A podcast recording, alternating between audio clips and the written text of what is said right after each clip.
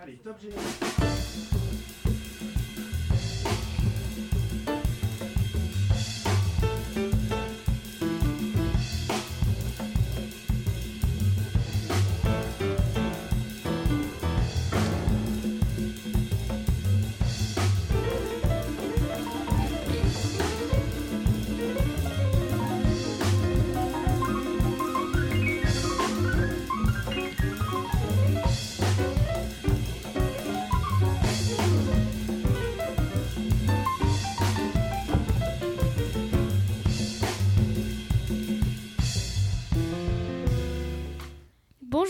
Tous et bienvenue sur Radio Léo, la radio du collège Léo Lagrange. Nous espérons que vous allez bien, nous nous allons très bien et nous sommes très heureux de vous accueillir en direct de notre merveilleux studio 103. Bonjour à tous, il est actuellement 9h02 dans notre merveilleux studio. Installez-vous confortablement, ça va commencer. Notre émission sera consacrée au journalisme. et à la manière dont nous recevons les informations sur le monde qui nous entoure. Mais parfois, quand on voit les dramatiques événements qui se passent, nous on se dit qu'on préférait rester à lire Tintin. Alors chiche, lisons Tintin et faisons de ce personnage mythique le fil rouge de notre émission. Le fil rouge. Oui, le lien entre toutes les étapes de l'émission. À chaque moment, nous allons confronter Tintin et ses aventures à l'actualité des derniers jours. Et vous verrez qu'il y a beaucoup de correspondances à trouver. Tintin sera donc notre guide pour découvrir le travail des journalistes qui rejoint parfois celui des aventuriers.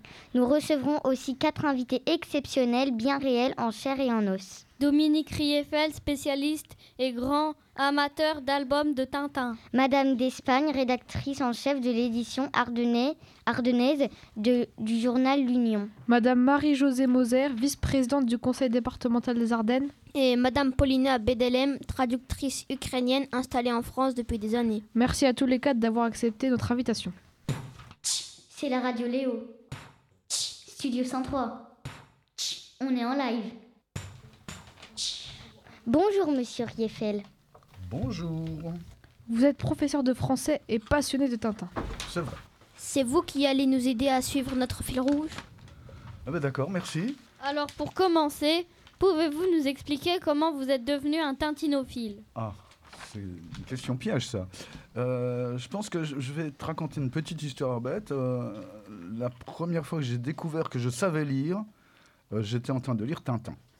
Donc c'est peut-être ça qui m'a rendu euh, passionné par Tintin.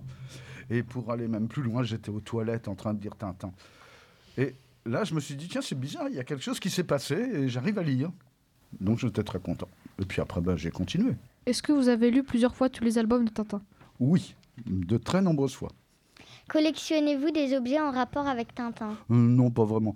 Euh, si tu veux, j'ai acheté une, euh, une série de bouquins et en même temps, ils donnaient des petites figurines, mais je peux pas dire que les collectionne.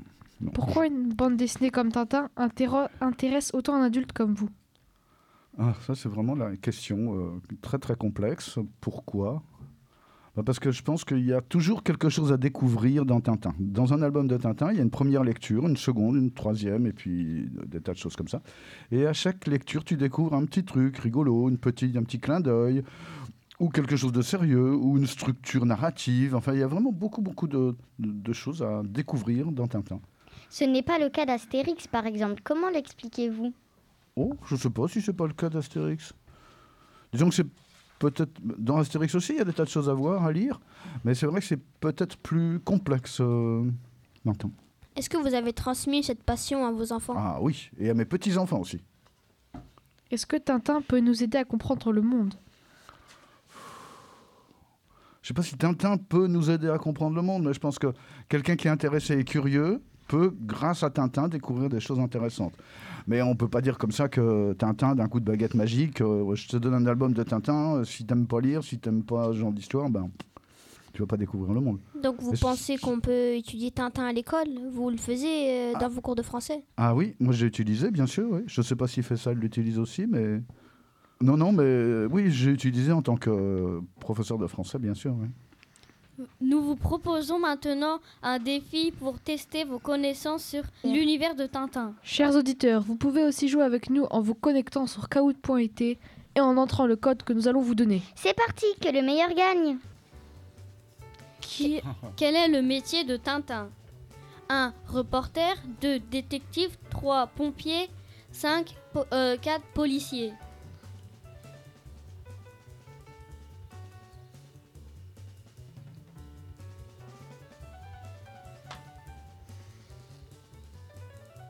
Petit quiz. Quelle est la première aventure de Tintin? L'oreille cassée, Tintin au Congo, Tintin en Amérique ou Tintin au pays des soviets? Soviets, c'est pareil.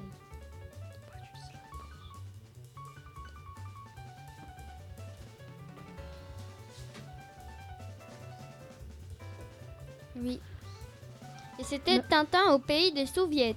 Bravo. Quiz. Combien y a-t-il de films Tintin 12 films 10 films 8 films ou 9 films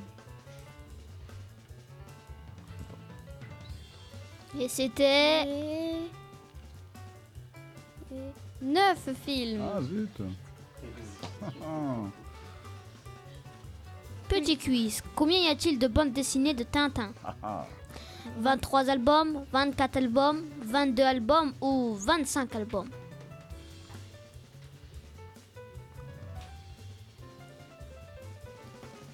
Alors, alors, alors, alors. Et bonne- 24 albums. Petit vrai ou faux? Tintin est, un- est inspiré d'un personnage réel? Vrai ou faux? Et la réponse était faux. Petit quiz. Dans quelle bande dessinée Tintin rencontre-t-il Rastapopoulos? Tintin au pays de l'or noir, le crabe aux pinces d'or, l'affaire tournesol, les cigares du pharaon.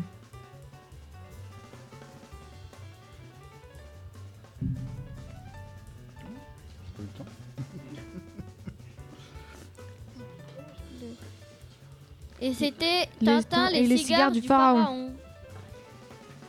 Petit quiz. Dans quelle bande dessinée Tintin rencontre-t-il Haddock?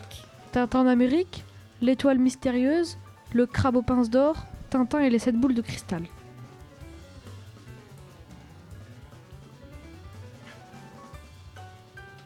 Et la réponse était. Tintin au- et le crabe Aux pinces d'or. aux pinces d'or.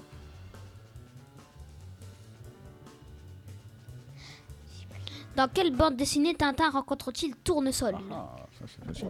Tintin en Amérique, Tintin et le Lotus bleu, Tintin et le trésor de Raklam le rouge. Tintin au Congo.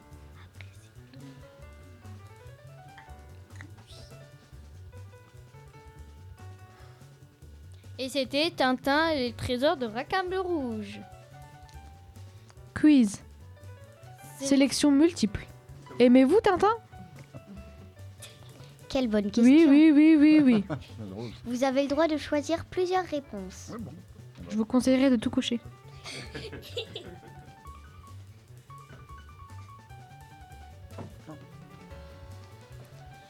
Et c'était oui. C'était tout. Oui. Est-ce que Tintin résout tout le temps les enquêtes? Oui, non, pas, tout, le temps, jamais. C'est une question piège. Ah oui, hein. Il vous reste 8 secondes. 6, 5, 5, 4, 4, 3. Et c'était oui. Et Sur- le grand question sur le gagnant podium. est Troisième place. On va faire un Mais- top 5. Top 2. Anne. Et le premier. Et c'est. Riefel, bravo Ah bah quand même. Un peu logique. top 5, Monsieur Abderzek.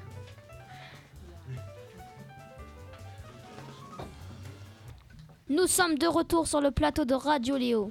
Il est 9h16 et nous, et nous sommes toujours en direct du studio 103. Monsieur Rieffel nous accompagne pour suivre Tintin, le fil rouge de notre émission. Dites-nous, Tintin, c'est au départ un reporter. Diriez-vous que c'est un journaliste? Alors ça c'est vraiment une belle question, mais il faut, enfin c'est difficile d'y répondre parce que euh, effectivement le premier album on parle de Tintin reporter. Et puis à partir du deuxième on parle plus de reporter.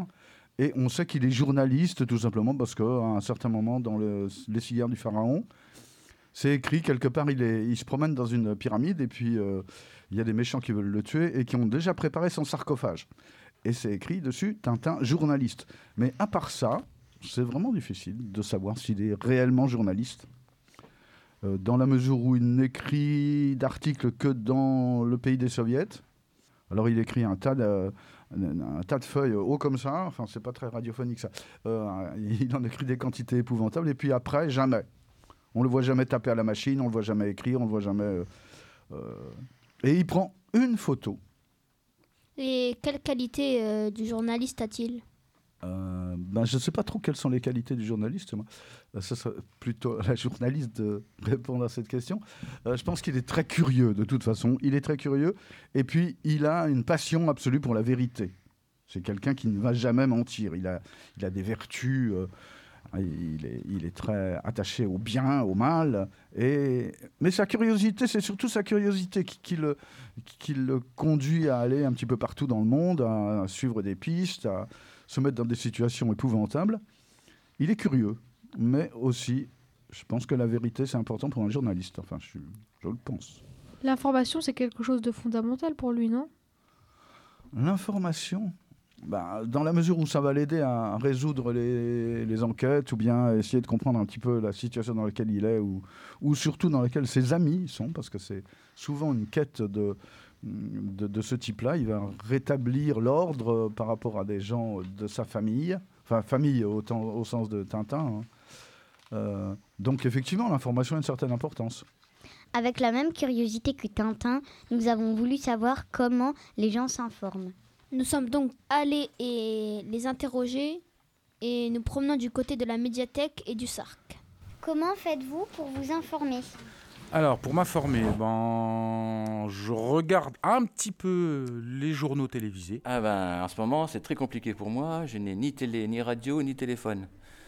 Et je compte sur le, bouche à oreille avec les collègues. Pour m'informer, je, regarde surtout la, la 2. Voilà, le journal télévisé de la 2. Euh, après, les journaux, honnêtement, je n'en lis pas, euh, voilà, très peu. De temps en temps, je peux regarder sur l'Ardennais, mais c'est assez rare. Bien qu'à la médiathèque, on ait tous les journaux. On a l'Ardennais, on a Le Monde, on a Le Figaro, on a, on a tous les journaux, mais je ne prends même pas le temps de, de, les lire. Est-ce qu'on peut faire confiance aux informations? Alors, bah oui, les journaux télévisés, en tout cas... Euh, oui, parce qu'ils ont un devoir de, de, vérifier leurs informations. Donc normalement, euh, les informations qu'ils donnent euh, doivent, être, euh, doivent, exactes. Vous dites ça, mais certaines chaînes ne sont pas d'accord. Il y en a qui disent des choses et d'autres disent le contraire. Il y a des journaux bah, qui, se, qui se sont créés, en fait, hein, notamment avec, avec les réseaux sociaux. Il y a beaucoup de, de, gens qui s'improvisent un petit peu euh, journalistes. Donc, euh, euh, effectivement, ils vont donner des informations qui les arrangent. Hein. Ils, vont, ils vont essayer de, bah, de, convaincre en fait les gens qui les, qui les écoutent d'avoir le, même avis qu'eux. Hein. Donc, effectivement, pour, pour ça, bah, des fois, ils peuvent donner des fausses informations. Alors, comment savoir si une information est fausse? Comment savoir si elle est fausse? euh, il faut déjà voir si on peut l'avoir, la même information sur d'autres supports.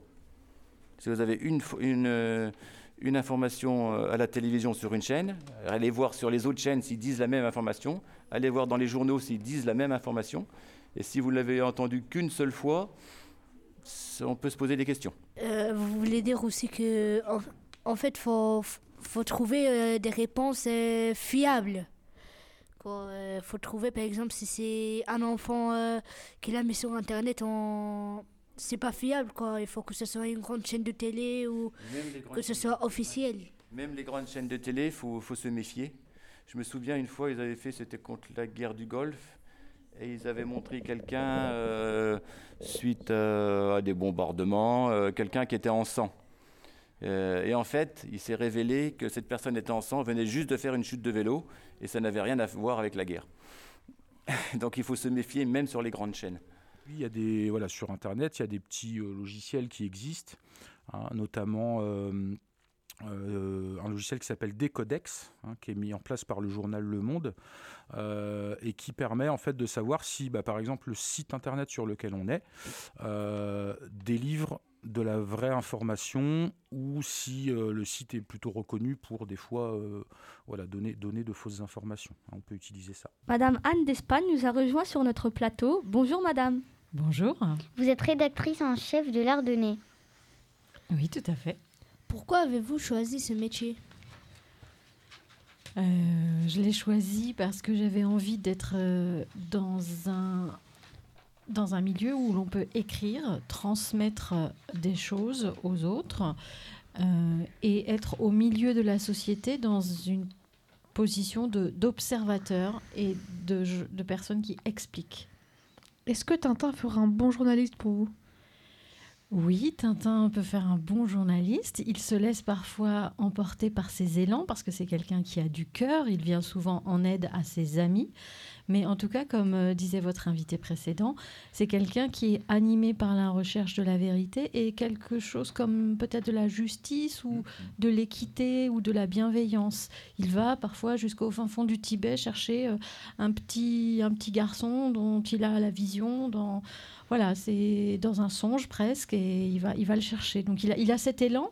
Alors l'élan, c'est bien, mais parfois dans le journalisme, il faut aussi se poser, se calmer, réfléchir et ne pas seulement suivre son cœur, bien que aussi nous ayons euh, ce genre d'élan dans notre métier. Quelles sont les études pour devenir journaliste? Euh, on peut considérer qu'il n'y a pas besoin de faire d'études, c'est-à-dire qu'il suffit d'être curieux, comme on le disait tout à l'heure, d'avoir le sens du contact avec les autres et d'avoir envie de raconter la vie des autres, pas se mettre en scène soi, mais en tout cas aller vers les autres et transmettre et vérifier les informations. Mais en vérité, dans la vie d'aujourd'hui, c'est plus simple d'avoir fait des études dans une école de journalisme qui généralement est sur concours. Et ce concours, on le passe souvent après trois ans d'études, après une licence. Comment faites-vous pour savoir que vos informations sont bonnes? C'est une très bonne question et c'est ce qui nous anime euh, chaque jour, chaque minute quasiment. Nous avons besoin de plusieurs sources. C'est-à-dire qu'une personne qui te dit quelque chose, ce n'est pas forcément fiable. Trois personnes qui te disent la même chose, ça commence à devenir crédible. Il y a en outre le travail de vérification par toi-même sur le terrain, ce que tu vois toi, ce que tu recueilles toi, ce que tu entends.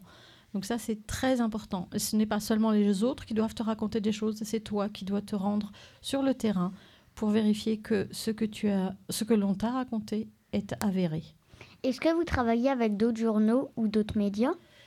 Cela nous arrive effectivement, surtout sur des, événements importants, comme vous allez en parler tout à l'heure de l'Ukraine. Nous n'avons pu envoyer que des collègues à la frontière ukrainienne, pas en Ukraine. Donc nous travaillons par exemple avec l'agence France Presse qui nous envoie des informations, des photos, même des vidéos sur le terrain, puisque eux, ils ont des reporters, des journalistes qui sont euh, en Ukraine par exemple. Comment on traite les informations sur la guerre en Ukraine dans un journal régional comme le vôtre Ah ben voilà, ça fait une bonne transition.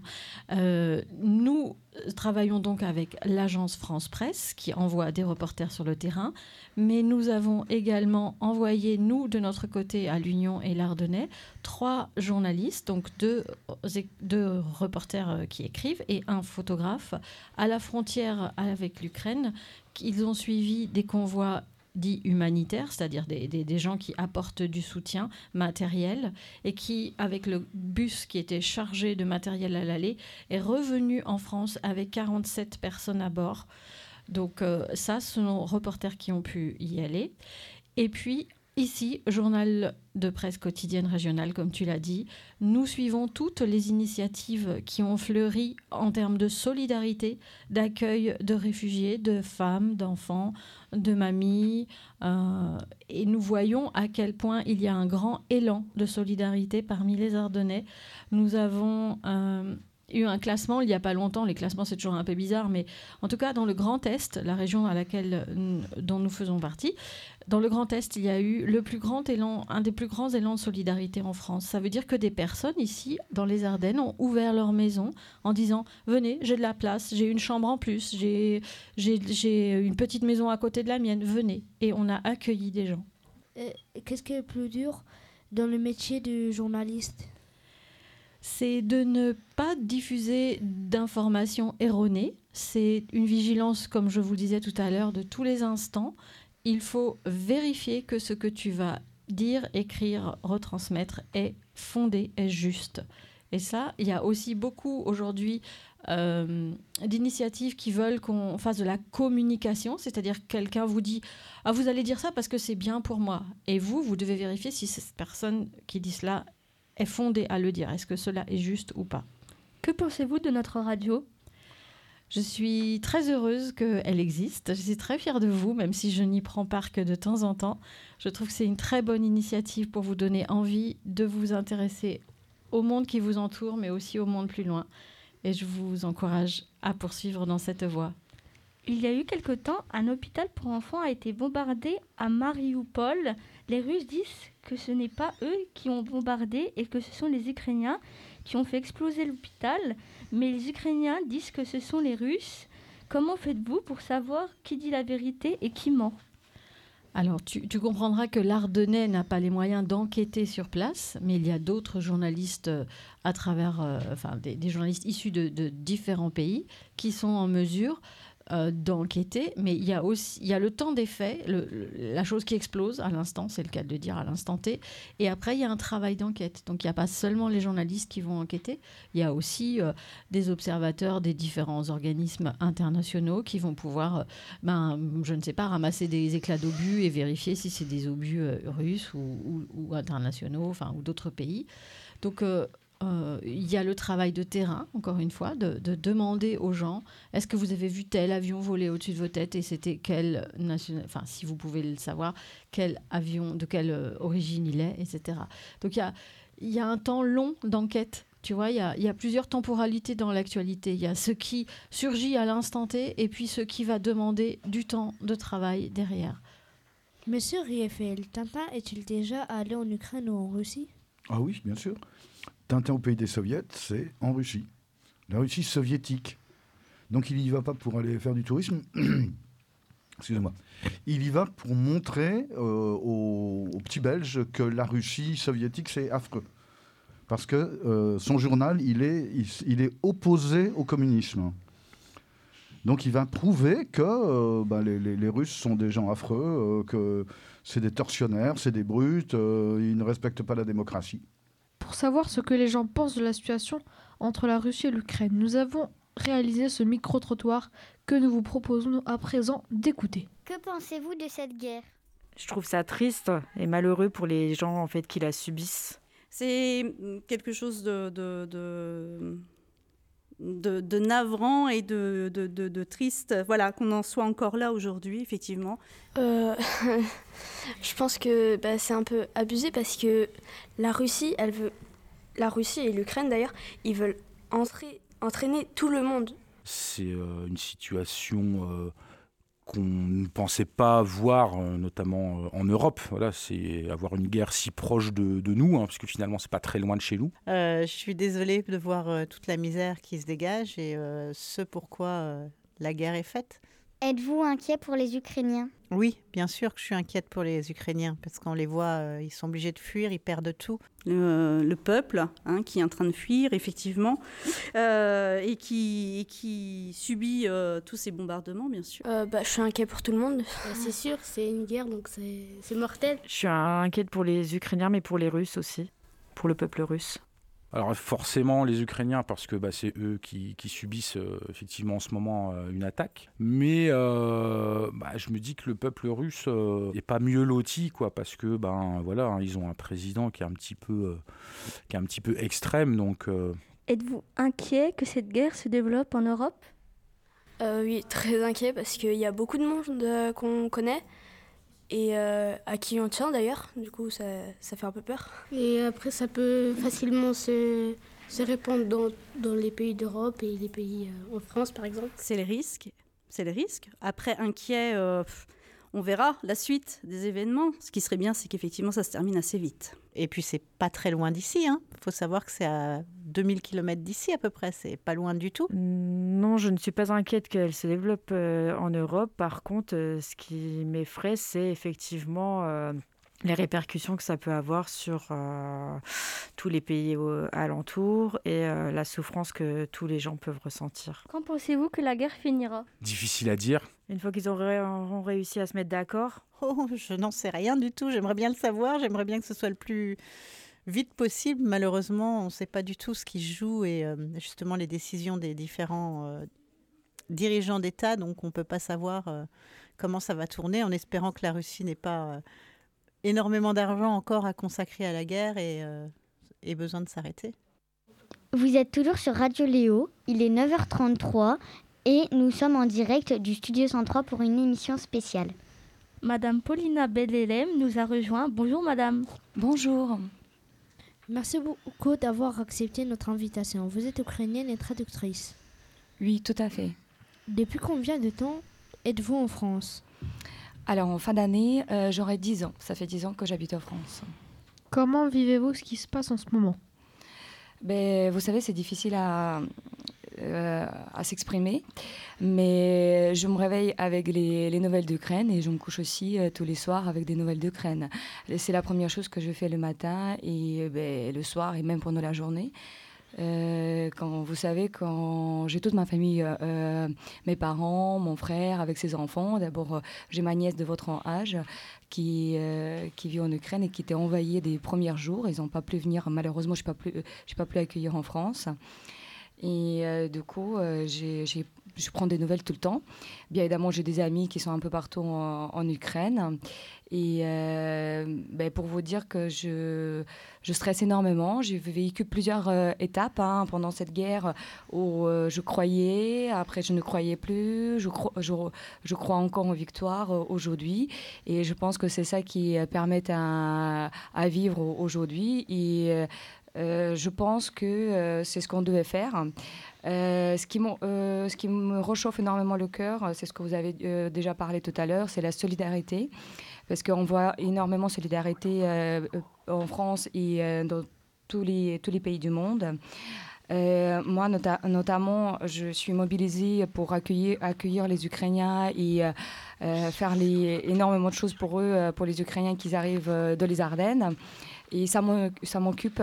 Et euh, ça, je me dis aujourd'hui, si je ne peux pas aider à ma famille, je peux aider à, mes, Ukrainiens. Et euh, voilà, vous savez, euh, tous les amis avec qui je parle, ou les Ukrainiens que je connais, ils sont très patriotes aujourd'hui. Je n'ai jamais vu la, nation comme ça, comme aujourd'hui l'Ukraine.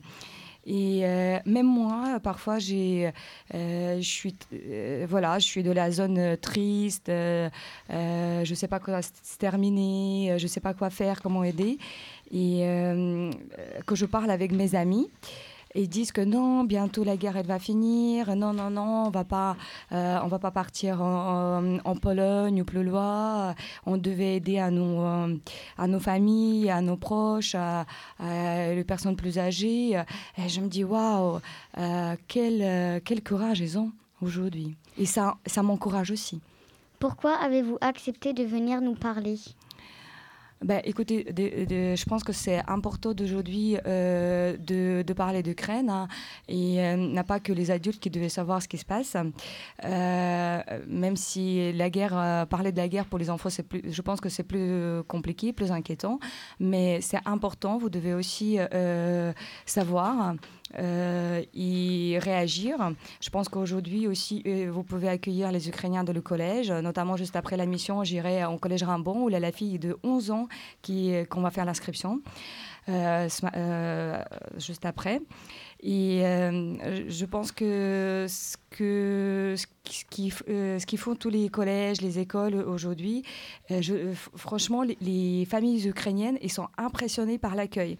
Et c'est pas que l'accueil des, des professeurs ou l'institut maîtresse, c'est aussi les, les, accueils des élèves. même les Ukrainiens, disent comment ils sont très chaleureux, les, les enfants français. Et je pense que c'est important aussi de partager cette expérience avec vous et encourager ce que vous faites. Et c'était ma présence était, je pense, évidente euh, pour partager ce moment avec vous. Vous, Madame d'Espagne, comment percevez-vous ces événements en tant que journaliste?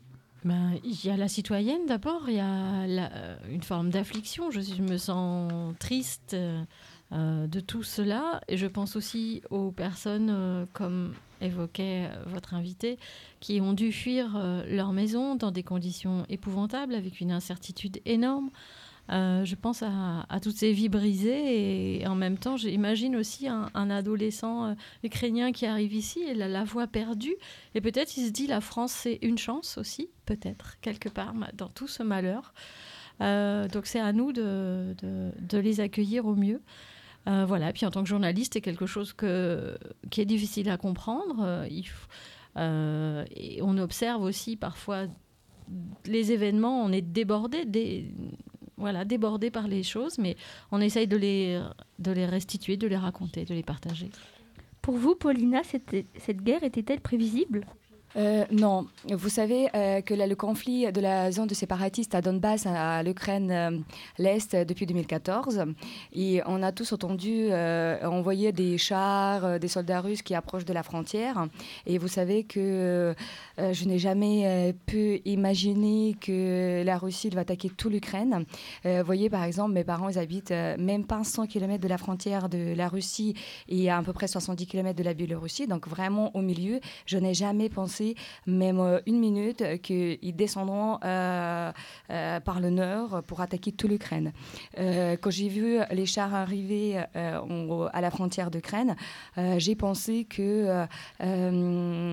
Poutine et les soldats russes prendront la zone de Donbass définitivement parce que c'est leur souhait depuis 2014. Et euh, j'y pensais, euh, je n'ai jamais pu imaginer que aura le, euh, les bombardements partout l'Ukraine et que ben, l'Ukraine serait envahie par les Russes très rapidement des, des premiers jours comme ça. Non? Non, c'était. Vous savez, je vais vous donner. il y a beaucoup de personnes qui me posaient cette question-là, cette question-là, même euh, au travail ou ailleurs. Je vais vous donner un, exemple. Par exemple, vous voyez, c'est comme l'Ardennais avec les Belges.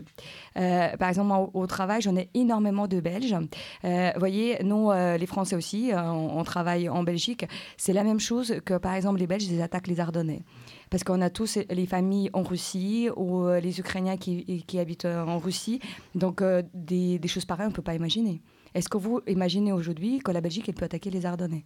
Non. Non. Merci beaucoup pour toutes ces précisions. Nous poursuivons cette discussion après un petit jingle. On a un studio Léo. studio Léo. C'est le studio Léo. C'est le studio Léo. Informatique, c'est le studio Léo.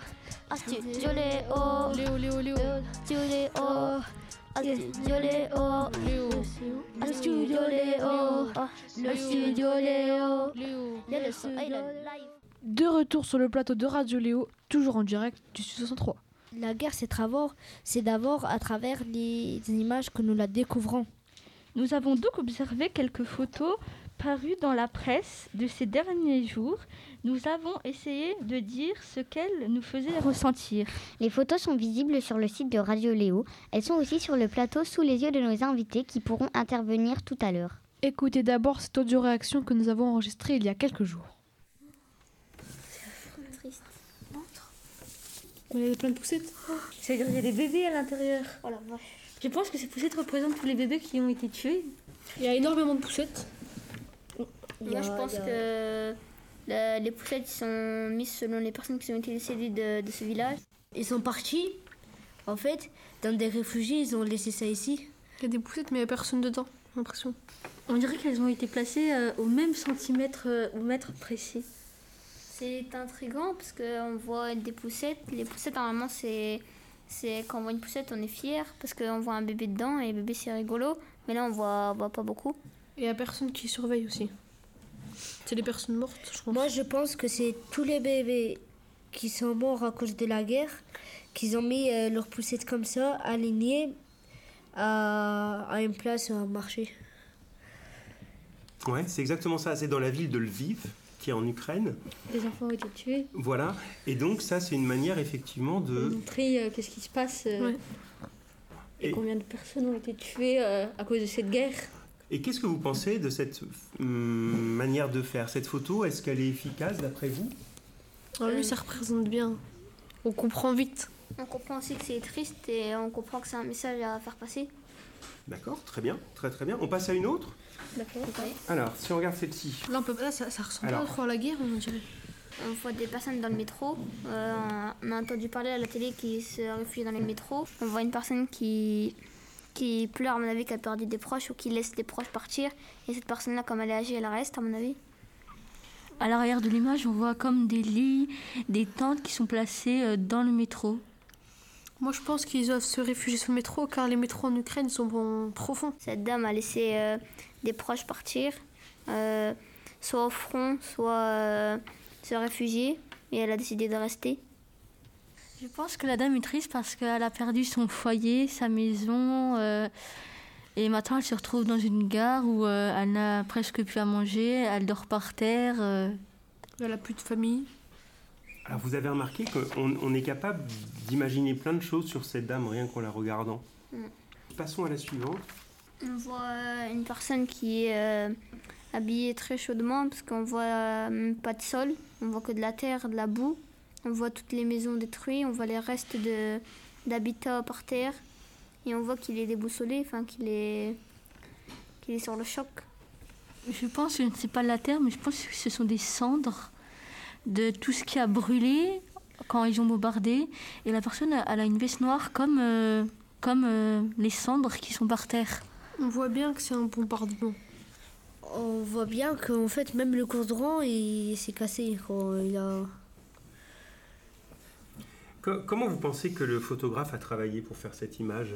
Euh, il l'a pris d'un d'un d'un plan ou d'un d'une façon qu'on voit euh, la tristesse des gens et qu'est-ce qui se passe et les- le monde comment il est, il est devenu. Et à votre avis, est-ce que cette photo, elle peut remplacer un article écrit pour nous renseigner sur la guerre? Oui. Oui.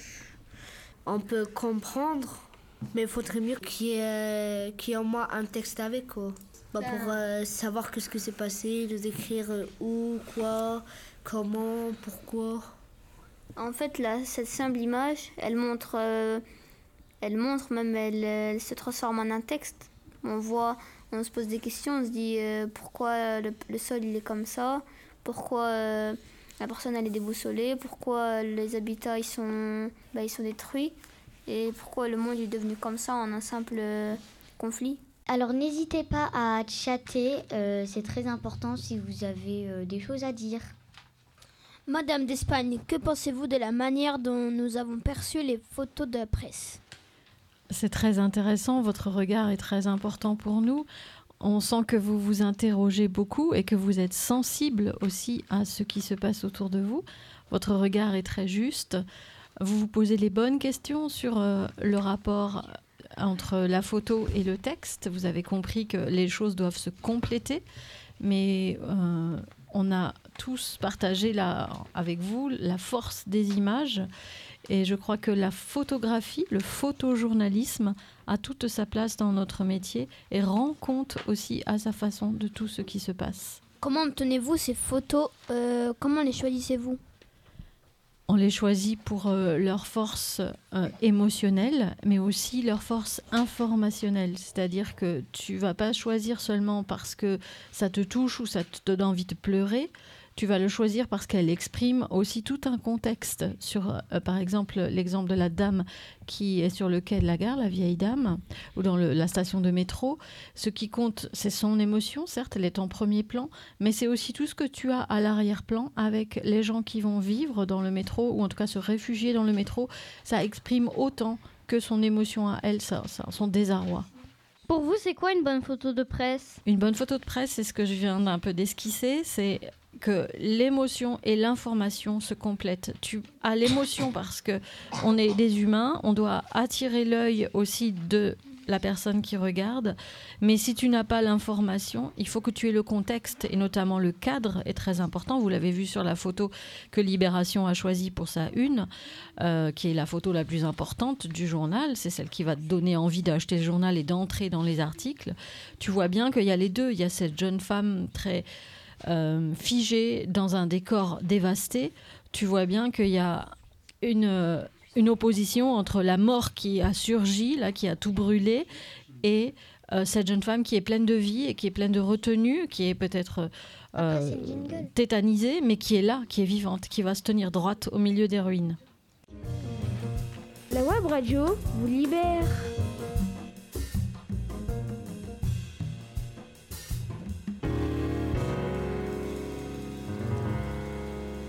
Parfois, une photo de presse peut être interprétée par celui qui la regarde.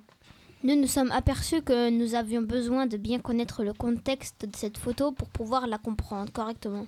Nous en avons fait l'expérience. Des photos hors sujet avaient été mélangées volontairement avec les photos en relation avec l'Ukraine. Et il faut bien l'avouer, nous sommes tombés dans le piège. Écoutez ce moment de notre audio-réaction, ça va vous plaire. On voit cinq soldats ukrainiens qui partent à la guerre. Il y a quelqu'un derrière, je crois qu'elle prend une photo. Je suis pas très sûre. On dirait qu'ils ont peur. On voit des soldats d'aller à partir. la guerre.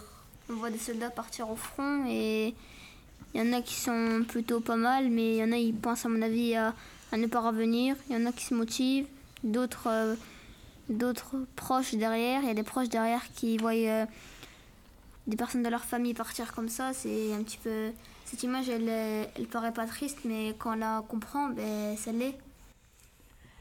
Il y a trois euh, soldats qui portent euh, des habits bleus et d'autres qui portent des habits verts. Donc je pense que chaque soldat ne pouvait, ne pouvait pas avoir un nouvel euh, uniforme pour partir à la guerre. Donc je pense que ce sont des vieux uniformes qu'ils portent. Mes très chers élèves, vous qui êtes si intelligents, je vous demande d'être beaucoup plus attentifs à cette image. Regardez bien. C'est un casting. Un film. Ben, on voit, voilà, on voit, on voit euh, que c'est marqué euh, dans. On voit bien que c'est un film parce qu'on voit des. En fait, maintenant que vous nous dites ça, on voit des caméras, on voit même une personne qui rigole et qui, enfin, qui rigole pas, mais qui, est- qui sait pas en fait son rôle. Mais il y en a, ils le jouent bien, mais en fait, c'est des soldats dans un film. Ça se voit que c'est un film parce qu'ils sont pas beaucoup aussi. Ils sont que 5. C'est bizarre que 5 soldats vont juste à la Et guerre. pourquoi vous l'avez pas vu dès le début alors? Parce que, Parce que ça, c'est dit, qui on frappe dès qu'on voit son premier. voit de la guerre, soldats. C'est un spectacle. Moi j'ai pris ça dans l'Ardennais justement. C'est un endroit où on fait des spectacles sur une ancienne guerre et les uniformes, vous croyez qu'ils sont d'aujourd'hui? Non, c'est la, la première, la Oui. 1945. Mais c'est pas des 1914, armes. C'est même la première guerre 26. mondiale. C'est marqué 106 en fait, Voilà. dessus. Et là, vous voyez bien qu'on est sur une belle route et derrière, il y a des gens qui suivent. C'est un défilé. Donc là, ce que je voulais voir, c'est si vous alliez vous laisser avoir ou pas par cette image. Et puis, vu que tous les jours on parle de la guerre en Ukraine, dès qu'on voit des images d'explosion, on va penser à l'Ukraine. Mais sur IFL, y a-t-il des situations où Tintin se fait manipuler par l'information? Euh, Tintin se fait manipuler, pas vraiment, mais il y a vraiment dans un, album de Tintin euh, un- tout un passage qui montre la manipulation de l'information. Euh, c'est une allusion directe à un, fait historique hein, qui, se passe en Chine. Le Japon veut euh, s'emparer de la Mandchourie. Et pour ça, ils ont, ils ont fabriqué une, euh, un, attentat, un faux attentat. Donc ils ont mis une bombe sur un, une petite bombinette de rien du tout d'ailleurs, sur, un, un, sur une ligne de chemin de fer. Et puis, euh, ça doit être le point de départ à euh, un prétexte pour envahir la Mandchourie. Et on, on voit le journaliste, enfin les, les orateurs et les journalistes en particulier, qui disent bon ben on va leur donner de l'importance. C'est pas très important, mais on va donner de l'importance. Et on a une première euh, vignette où on voit quelqu'un qui écoute la radio, et puis on dit euh, attentat euh, chinois, bon, quelques dégâts matériels. Et la vignette d'après, c'est deux ou trois morts. Et la vignette d'après, c'est le massacre euh, des. euh, et on comprend que l'information a totalement été manipulée par des hommes politiques et par les journalistes pour aboutir, et c'est un fait réel, à l'invasion de la Mandchourie. Nous vous proposons maintenant un jeu d'association d'idées. Nous allons vous citer des personnages ou des situations de la vie réelle et vous allez nous dire à quoi elles pourraient correspondre dans Tintin. Vous êtes prêts? Alors, si je vous dis Vladimir Poutine. Euh, Musler Volodymyr Zelensky? Alors là, euh, c'est difficile parce que on n'a pas de personnage. On n'a pas dans Tintin des personnages qui, comme Poutine, euh, comme euh, Zelensky, se, se bat pour libérer son peuple. C'est tous des fantoches. C'est tous, ils, sont tous renvoyés les uns aux autres. Il n'y en a pas de, de gentils, il n'y en a pas de bons. Par exemple, les Alcazar, euh, c'est un général euh, euh, sud-américain, mais son ennemi, il est pire que lui. Enfin, ou il est comme lui. il- donc on peut pas, on peut pas faire ça. La dictature? Bah, La dictature, alors la dictature peut-être au pays des soviets, hein, puisqu'on a bien une dictature euh, soviétique. Euh, et puis ben, Mussler à nouveau. Euh, Mussler, c'est un personnage qui est à la fois Mussolini et Hitler et qui veut euh, s'emparer euh, de, de la Moldavie. Un petit peu comme l'Anschluss euh, au moment de la, du début de la Deuxième Guerre mondiale. Les réfugiés? Euh, des réfugiés euh, dans Tintin, euh, dans le Lotus Bleu, il y a des réfugiés qui fuient. Alors il y a à la fois donc euh, ce que j'ai expliqué tout à l'heure, l'invasion de la Mandchourie, et puis une euh, crue épouvantable du Yangtze-Kiang. Et il y a des quantités euh, très très importantes de Chinois qui, qui fuient les inondations. Et c'est le moment où euh, Tintin rencontre son ami Chang. La bombe atomique ou les armes de destruction massive Alors, arme de destruction massive, là, c'est euh, forcément dans l'affaire Tournesol, puisque Tournesol est en train de fabriquer un. Enfin, il- euh, Tournesol est pacifiste, mais un savant. hein, donc, euh, il ne va peut- peut-être pas se rendre compte de la portée de ses recherches. Il reprend des recherches qui ont été faites euh, pendant la Deuxième Guerre mondiale, euh, qui consistent à utiliser les ultrasons. Alors, c'est pas une bombe atomique, hein, mais c'est une arme qui permettrait de détruire les bâtiments à distance. La censure La censure, c'est. Il n'est pas directement. On, on sait que Tintin, enfin Hergé, a été censuré, mais c'est pas directement dans les albums. Euh, en particulier quand il y a des personnages noirs. euh, les Américains n'acceptaient pas à un certain moment qu'il y ait ensemble, sur une même vignette, des noirs et des blancs. Eh bien, à propos de la de censure, nous avons été impressionnés par celle qui est imposée aux journalistes en Russie. Ils n'ont même pas le droit de dire le mot G-U-E-2-R-E, E, le mot guerre.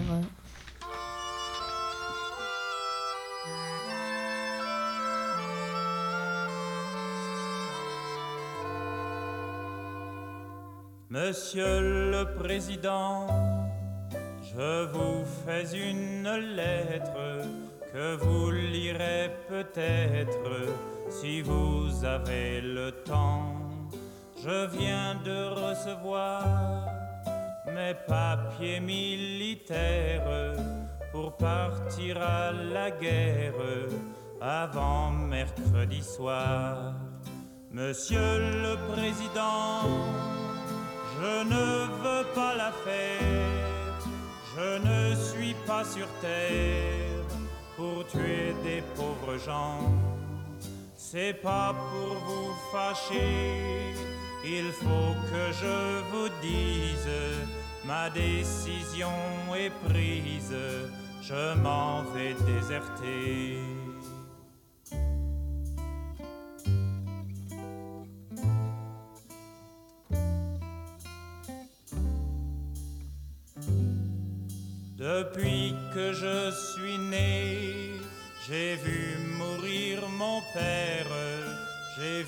Partir mes frères et pleurer mes enfants.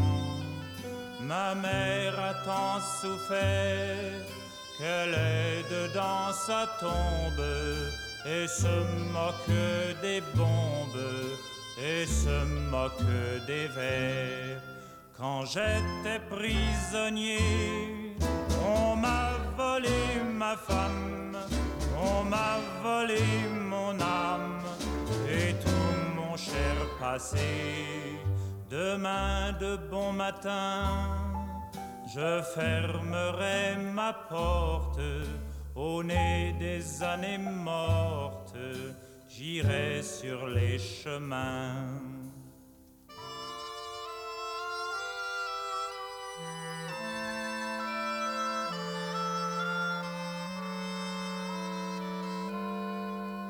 Je m'en dirai ma vie sur les routes de France, de Bretagne en Provence, et je dirai aux gens, refusez d'obéir, refusez de la faire, n'allez pas à la guerre, refusez de partir.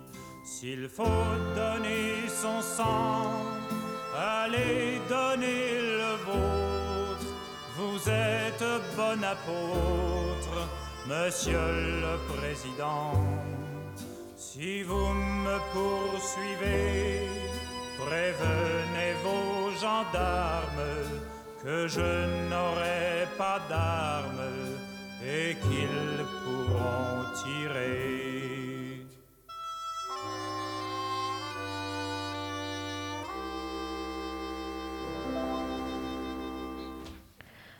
La guerre en Ukraine provoque le départ de milliers de personnes qui doivent fuir la violence des combats.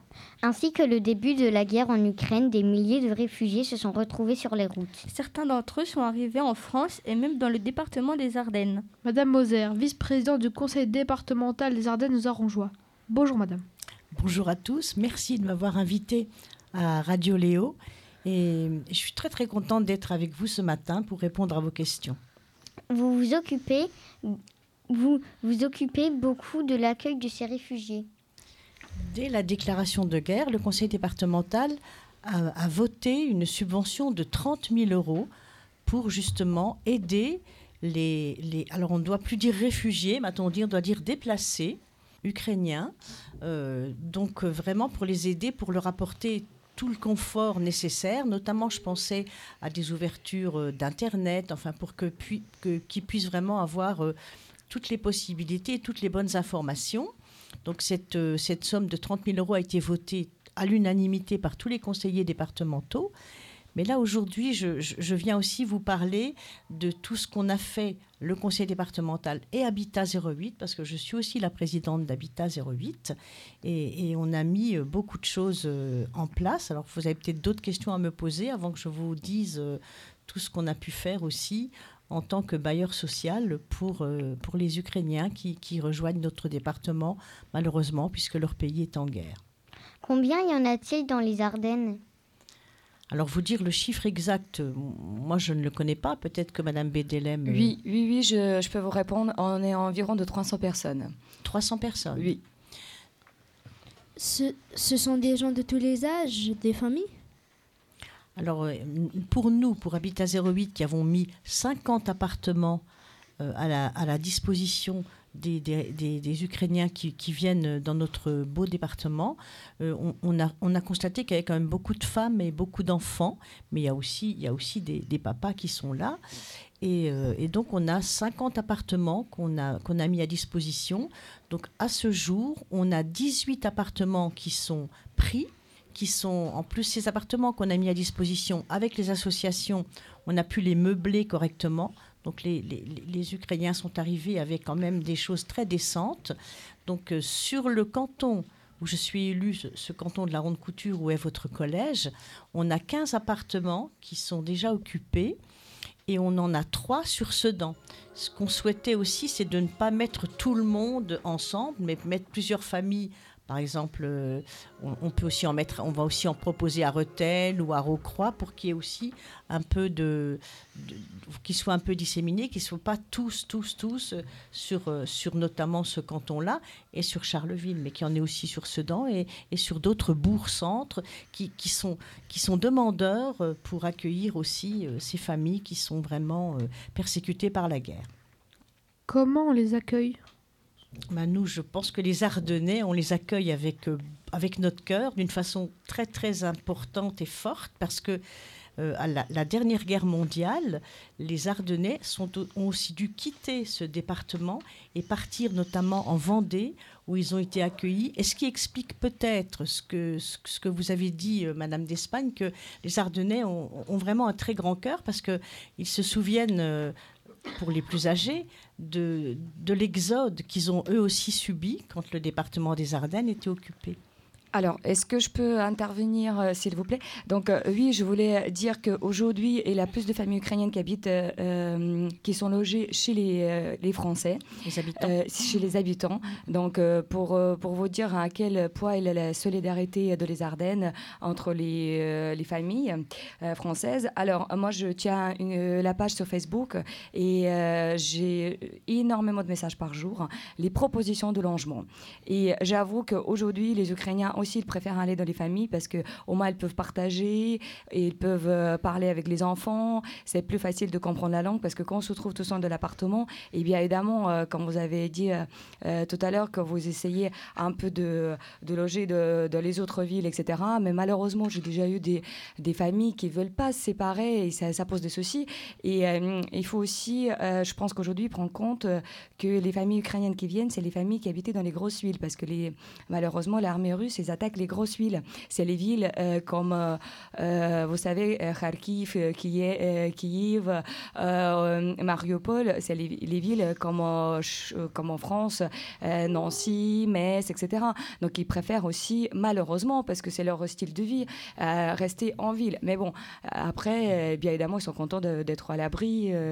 et aujourd'hui, ce qui si je peux passer le message aussi, ce qui est important, c'est vrai que certes, au niveau du logement, mais je pense qu'il faut mobiliser encore plus des associations parce que malheureusement, il avait des familles qui étaient logées dans les appartes euh, samedi et dimanche, se retrouver sans course, etc. Donc, euh, si je peux passer message à Madame Ozer de les logements que, que je sais que vous vous aidez, que vous donnez, que aussi travailler avec les associations euh, pour, pour, voilà, pour donner tout ce qui est nécessaire aux premières, aux premières au niveau de nourriture. Je comprends bien, mais je vais vous répondre aussi parce qu'en fait, Habitat 08 a mis ses appartements à disposition des familles, mais ce sont les associations. Après, nous, on, est, on, est bailleurs, on a mhm. fait notre devoir et, d'une façon très très mhm. généreuse et, sans souci. Mais après, ce sont les associations qui prennent le relais. D'ailleurs, ce sont des associations comme Global Axe, comme l'Espérance, et ce sont eux après qui s'occupent des familles. Euh, et c'est n'est pas moi en tant que présidente ou, ou le directeur général ou des collaborateurs d'Habitat 08 qui, qui viennent. Euh, voilà, c'est les associations qui ont vraiment pris les familles en charge. Alors, euh, le samedi et le dimanche, il n'y a peut-être pas de. Mais voilà, euh, moi, notre rôle, nous, c'était de mettre à la disposition, comme le souhaitait aussi le préfet des Ardennes, avec qui on a travaillé dès le début de la guerre. Donc, voilà, c'est. Mais je, mais je comprends bien que les familles ont envie aussi d'être dans des familles françaises où elles se sentent peut-être plus protégées, plus, plus, plus, plus aimées, entre guillemets. Euh, voilà, mais euh, tout ça, je, je, je, l'entends bien. Quelles sont leurs difficultés? Ben moi, je pense que déjà, il y a le barrage de la langue. Alors, euh, Madame Bédem, vous êtes, bien, vous êtes là pour vraiment bien, bien expliquer et bien aider, surtout, puisque vous, vous, êtes ukrainienne. Et le barrage de la langue, je pense que c'est un premier, un, premier, un premier barrage à passer. Mais je, pense qu'avec la générosité des, habitants de, ce département, euh, euh, il, y a aussi euh, tout ce qui est le, cœur qui parle et, c'est très très important. Comment va évoluer la vie en France pour toutes ces familles?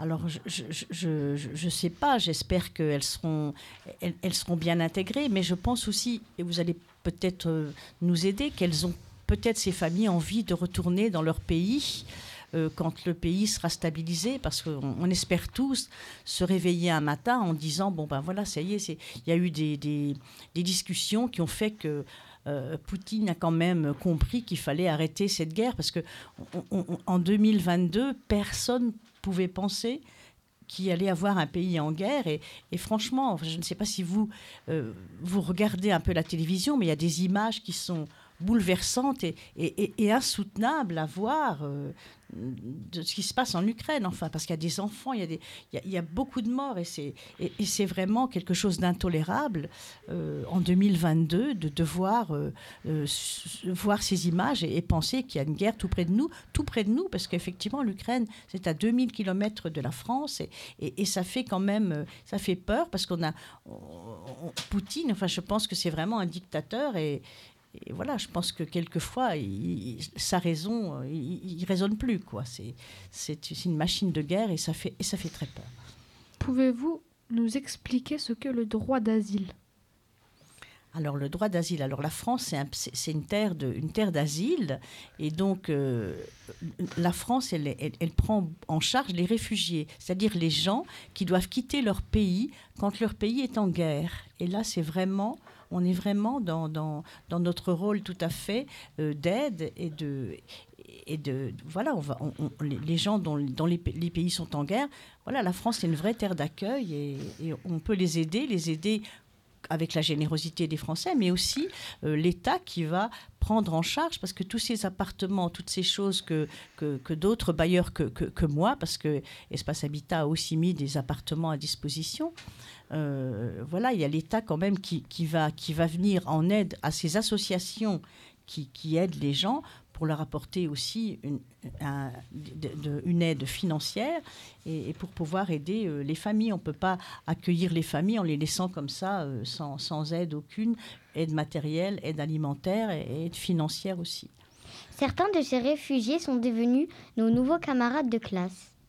Ils bénéficient de cours spécialisés pour découvrir notre langue. Madame Pralon, professeure de français, assure une partie de ces cours. Écoutez son interview que nous avons enregistrée avant l'arrivée des élèves ukrainiens. Pourquoi avez-vous décidé de faire du FLE? Alors j'ai décidé de faire du FLE parce qu'au début où j'étais enseignante au collège Léo Lagrange, il n'y avait pas beaucoup d'élèves qui venaient de l'étranger et progressivement, on a eu de plus en plus d'enfants et d'adolescents qui venaient d'autres pays qui ne parlaient pas notre langue. Et j'ai donc décidé de me spécialiser un peu dans ce domaine pour mieux venir en aide à mes élèves. Que faites-vous quand vous ne comprenez pas un élève? En fait, euh, on arrive toujours à se comprendre puisque soit certains enfants ont étudié l'anglais dans leur pays et on utilise cette langue internationale pour communiquer sur des choses simples, soit maintenant avec les ressources informatiques telles que Google Traduction, mais aussi les dessins, on arrive quand même à se faire comprendre et une forme de communication et un petit peu internationale, un sourire, des gestes permettent à chacun de comprendre ce que l'on veut dire. Est-ce que le FLE est dur à apprendre à un élève? Euh, c'est très variable en fait. Euh, certains enfants viennent de pays dans lesquels euh, les sons existent tous. Ils ont du coup une très bonne oreille et il est beaucoup plus facile pour eux à ce compte-là d'apprendre le français. Ça dépend aussi du degré de scolarisation des enfants qui arrivent. Certains enfants ne sont jamais allés à l'école et dans ce cas-là, c'est beaucoup plus compliqué pour eux. Qu'apprenez-vous aux élèves premier cours? Alors les tout premiers cours, c'est vraiment ce qu'on appelle du vocabulaire de survie. Savoir dire euh, bonjour, au revoir, merci. Euh, quelques questions simples comme est-ce que vous pouvez m'aider? Je ne comprends pas, pouvez-vous répéter? Il y a un petit peu après les choses que vous apprenez en langue vivante. Euh, pour la vie de tous les jours, dire les jours, savoir payer dans un magasin, savoir dire l'heure, savoir expliquer où on a mal lorsque l'on doit aller chez le médecin, et viennent dans un deuxième temps les connaissances nécessaires pour progresser dans les matières de l'école. Il est 10h11 et nous sommes en direct du studio 103 pour une émission spéciale de Radio Léo. Cette émission touche à sa fin. Nous y avons abordé des sujets parfois difficiles, mais en suivant un guide plutôt sympathique, le personnage de Tintin. Dans les albums de Tintin, tout s'arrange à la fin, n'est-ce pas, monsieur Rieffel alors pour finir sur notre optimiste, nous avons demandé à chacun d'entre vous de, de nous préparer un message d'espoir. Nous vous écoutons. Alors par rapport à Tintin, il n'y a pas véritablement de message d'espoir dans les albums, mais on, on, peut espérer tout simplement parce que les, gens s'aiment, les gens s'apprécient, les gens vivent ensemble et apprennent à vivre ensemble. Et le plus bel exemple, c'est dans l'album euh, du Lotus Bleu, toujours le même, où Tintin rencontre Chang. Il est parti avec des idées complètement fausses sur ce que c'est que la Chine. Et puis euh, Chang, lui, il a des idées complètement fausses sur ce que c'est l'Europe. Et puis ils discutent. Et puis ils comprennent que finalement, ben, euh, ces idées, ces a priori, ces archétypes sont complètement faux. Et ils vont apprendre à s'aimer, à s'apprécier. Et ça, c'est vraiment optimiste. Alors, euh, pour moi, vous savez, je, vais vous dire qu'il euh, faut rester euh, mobilisé comme on est mobilisé aujourd'hui. il faut garder notre solidarité. Et je pense qu'on aura la victoire parce qu'aujourd'hui, ce n'est pas que les Ukrainiens qui se battent contre les, les Russes, c'est tout le monde entier. Et moi, je, je, voilà, je, je vais vous dire qu'on on gagnera si on est tous ensemble.